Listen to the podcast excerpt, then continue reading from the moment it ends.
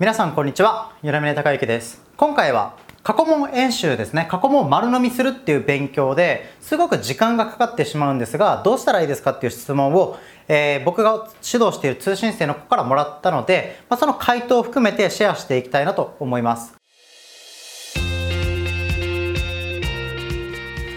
で、まあ、今日ちょうど電話であの相談乗ってたんですけどこう過去問演習をしてるとでその、まあ、通信生の子はまあ結構勉強進んでて、まあ、英語と数学大体センターでいうと8割9割コンスタントに取れるっていう実力持ってるんですが数学のもう問題やってる時に、まあ、ちょっとどういうふうに復習していいかわからないみたいなそういうまあ質問というか相談ねあのもらったんですよね。で、まあ、よくよく聞いてみると、まあ、結構時間かかるっていう、まあ、悩みがあったんですね。で、まあ、どれぐらいかかるのかとか具体的に何分かかるのっていうふうにいろいろ聞いていくと、まあ、僕が感じたのはまあそれぐらいかかってしょうがないよねっていうような、まあ、妥当な時間だったんですよね。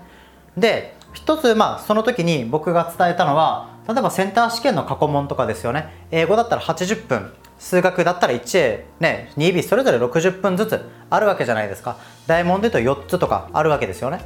でなんかその白チャートとか、まあ、元気が出る数学とかそういうまあ基礎的な参考書問題集を今バイブル本として勉強してもらってるんですがそういう勉強そういう参考書問題集の反復に比べて、まあ、過去問演習ってすごい時間がかかってこれって効率いいのかどうかわからない、まあ、そういうような、まあ、質問だったんですよね。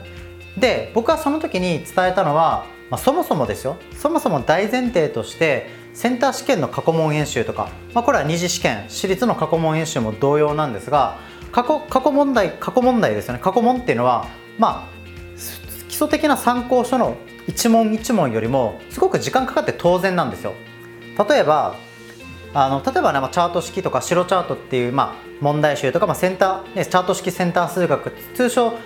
緑チャートって言われるものだったりとか、まあ、元気が出る数学とかもそうなんですがああいう問題集あるじゃないですか。数学の問題集ってあると思うんですが特に基礎的な参考書問題集の例題って一問一問ありますよね。あの例題って特に本当基礎例題ですよね。この問題例えば微分せよみたいなとか平方完成せよとかなんかそれぐらい基礎例題ってあるじゃないですか。あれってセンター過去問で言うとどれぐらいの分量かっていうと冒頭の2行とか3行とかくらいなんですよね。そうですよね。それがまず例題っていうのがポンってあってこれが1個問題みたいになってるわけじゃないですか。でそれを例えばそれって慣れたらもう30秒とか1分以内で解けたりするわけですよね。なんかそれは例えば5台とか6台とかそういうの小問バーって集めたら1つのセンターの第1問とか第2問みたいになるわけですよね。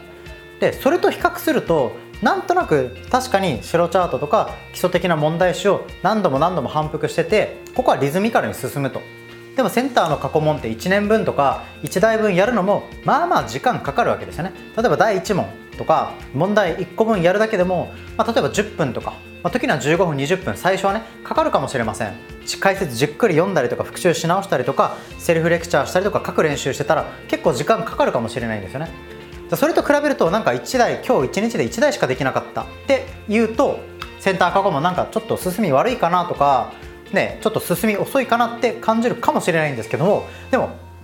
冷静に考えてほしいのはそもそも問題多いんですよね。わかりますかね？僕が今言ったのだと例えば基礎的な問題集の例題が例えばですよ、まあ、3つから5個あったらそれが集合ねそれのそれらの集合体が例えばセンターの問題だったりするわけじゃないですか。だから1台やったら基礎的な問題集5個とか。多かったら5個6個分ぐらいやったぐらいの分量になるわけですよね。それは時間かかって当然だよっていう話なのでまあその時話したのは、まあ、結論としては一つはね一つの結論としてはじっくりやろうっていう話をしたんですね。時間かかってしかるべきだし、ね、それを例えば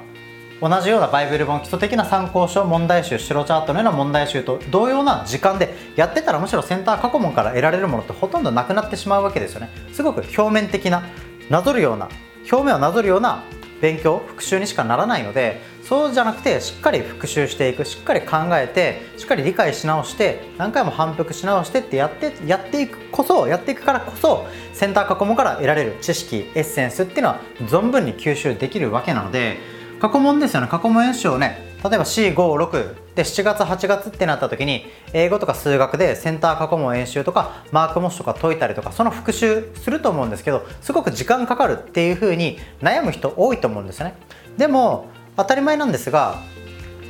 あのかかってしょうがないんですよね。かかって仕方ないというかあの普段やってる問題集とかよりも多いわけですよ。例えばセンター英語とかってね相互数で言うとあの最近だとね4000語近くセンター英語ってあるって言われてるんですね。まあ昔に比べて昔3000語ぐらいだったのがどんどんどんどん少しずつ増えて今4000語ぐらいなるあるあるわけですよ。でこの4000語ってどれぐらいかっていうと例えばやっておきたい英語長文300とかあるいは英語長文レベル別問題集のレベル234とかっていうのは大体1つの長文を長文が例えば300語とか、まあ、405とか、まあ、それぐらいなわけなんですがそうですよね。じゃあセンター1年分やるって英語長文にね問題集に言うとレベル別問題集に言うと大体1冊分に匹敵するぐらいあるわけですよ。やっておきたい英語長文ってあれ30台あるんであれのね10台分とか12台分とかぐらいにまあ相当するんですよね。って考えたらかなりの分量なんですよ。結構な分量。レベル別だったら1冊分に値するってことはなかなかのね分量なわけじゃないですか。だから1年分やる。それすごい時間かかる。でもね例えば英語長文レベル別問題集って、ね、あの受験生塾生とか通信生によっては1冊1ヶ月かかるとか1冊 2, 2週間かかるっていう人も全然いるわけですよね。じゃあそれと比較してじゃあ1年分ってどれぐらいでやるべきかっていうと分かりますかね？レベル別問題集12台あって大体全部総合数4005っていう問題集がもしあった時にそれ2週間でやったらもう8割9割マスターできたっていう人がいたとしたらセンター過去問じゃあ同じように完璧に何回も音読してねまあレベル別とかそういう CD ついてるものよりはそんなに反復しなくてもいいかもしれないんですが同じぐらいの完成度を求めるのだったら2週間かかるんだったらねセンター過去問しっかり復習するのも、まあ、2週間程度かかるかもしれないわけですよ。だからそれを例えば1日2日で全部終わらすっていうのは到底無理な話でその後も何遍も何遍も復習したらいいんじゃないかなと思うので、まあ、通信制のその子にはそういうアドバイスをしました。で、まあ、今これ聞いてる、ね、受験生の中には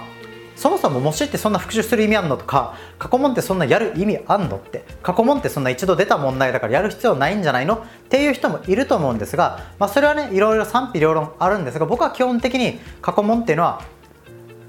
たくさんねいっぱい解いて解き散らかす必要はないかもしれないんですがないとは思うんですが数年分例えば3年分から4年5年分くらいは全部丸飲みですよね。するぐらいやっても僕はいいんじゃないかなと思います。でそのよくねその同じ問題は出ないとか言いますけど全然出ますちなみに。社会に関して理科社会に関してはもうしょっちゅう出るし数学に関しても同じような問題ポンポン出てますよ。ほぼ同じでしょって。ちょっと数字変わったぐらいのほぼ同じパターンの問題っていうのは何年の何年もね10年20年見てったら全然あります。確かに国語とかはそういうのは少ないかもしれませんが英語に関して言うと例えば英文法問題っていうのは、ね、ぜひねセンター過去問例えば夏休みとかにセンター赤本ですよね。赤本とか黒本の過去問を2 3 0年も全部文法だけやってみるとかね。やってもいいと思いますよ。やったら分かります。もう同じものの繰り返しってもう焼き直しっていうのが分かるんで全然やった問題は出ます。ちなみに。全然出ます。出ますし、まあ、国語とかは同じ題材で出ないかもしれないんですが同じような設問の作られ方同じようなパタ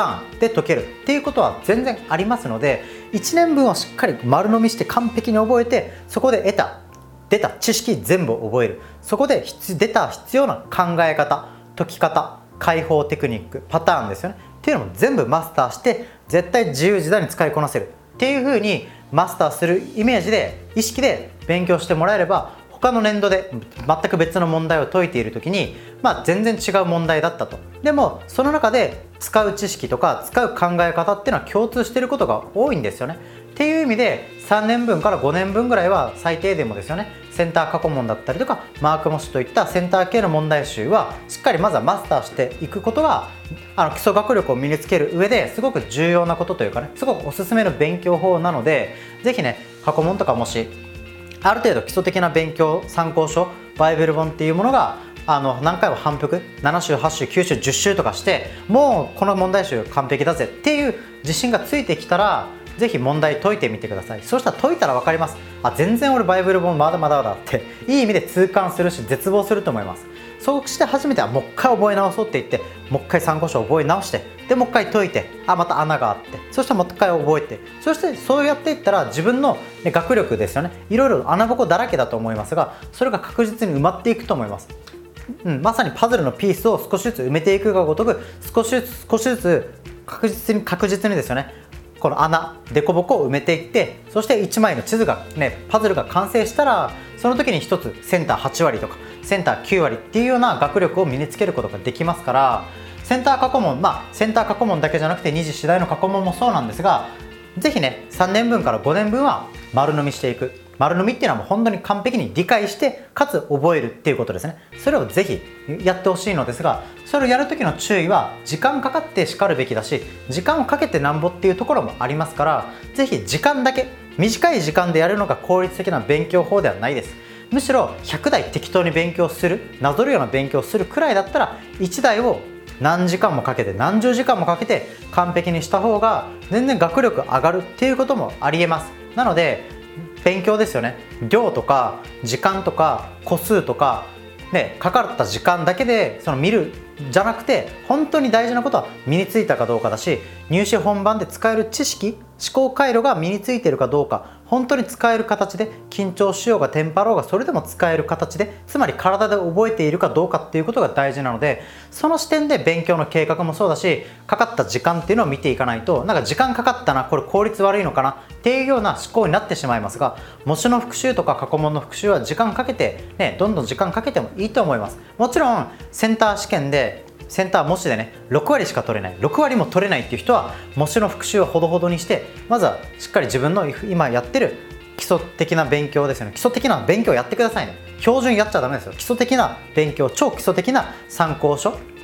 とか問題集を完璧にしてもっともっと実力もう自力ですよね。そもそも基礎学力ですよね。基礎体力をまあ鍛えていかないと点数も上がっていかないんで6割以下の人はまあとにかく参考書問題集を完璧にするっていうふうにやっていきましょう。逆に7割取れてる人は基礎的な参考書の反復もしながら過去も少しずつやっていったらいいですし8割9割取れてる人はより精度を高めていくためによりちょっとした穴をねさらに埋めていくために積極的に過去問を解いていくっていう風なバランスでやってもらえるといいんじゃないかなというふうに思いますので、まあ、ぜひねちょっと頭に入れておいてください。とにかくねみんなねその勉強に関して時間が短ければいいとか早くできればいいっていうような時間強早スピード強ですよね。英語に関してもとにかく早く目を動かせばいいみたいな思ってるんですけど思ってる人も多いんですがそうじゃないんですよね。本質をちゃんと見定めないといけないし勉強に関しての本質は身につけることだし体で覚えることだし試験本番でテンパってもねほとんど徹夜でね緊張で眠くなって頭働かなくてもそれでも解ける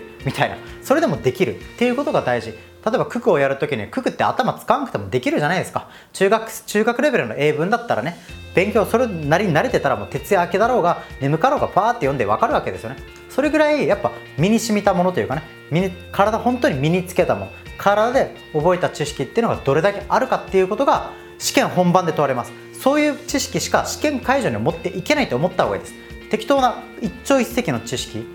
うろ覚えっていうのは試験会場でも全部パンって忘れるぐらいに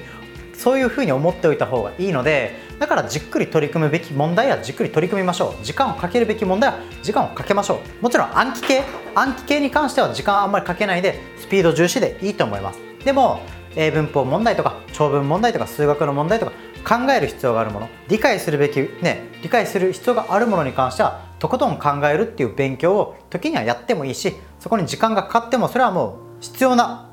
時間というかねかけるべき時間だったりするのでそこは気にせずじっくり腰を据えて、ね、丁寧に勉強した方が結果的にねね大量に問題やってる人よりも少ない問題を丁寧に確実に完璧にしてる人の方が成績上がりますからそういうふうに勉強してほしいなというふうに、え、思います。ということで今回ですね過去問ね丸飲み時間かかってしまうっていう質問について僕なりの回答をさせていただきましたので是非ね丁寧に時には勉強していくようにしてください。ということで今回の動画は以上です。最後までご覧いただきありがとうございました。